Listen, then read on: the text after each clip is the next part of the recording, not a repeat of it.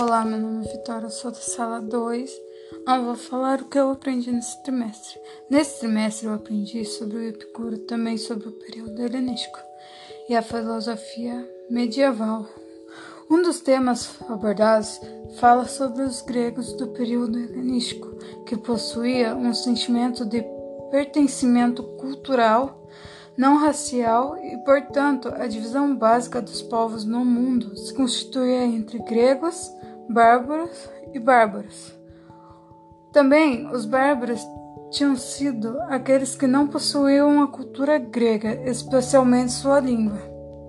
Também falamos sobre a intolerância racial e intolerância étnica.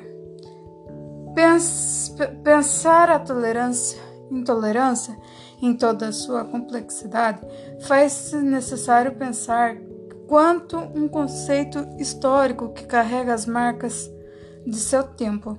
Atualmente, por exemplo, seu exercício se dá forma, de forma mais sutil, pois o discurso cria a ideia de que algumas questões históricas, tão calejadas pelo tempo, já foram resolvidas. Também discute a construção de um espaço social, e da socialização para os homossexuais, direitos adquiridos para os negros e afrodescendentes, igualdades entre homens e mulheres no mercado de trabalho e etc.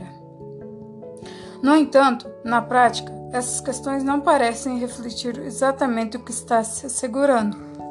O Brasil, por exemplo, principalmente na metade do século XX, a intolerância contra os negros ainda era mais acentuada.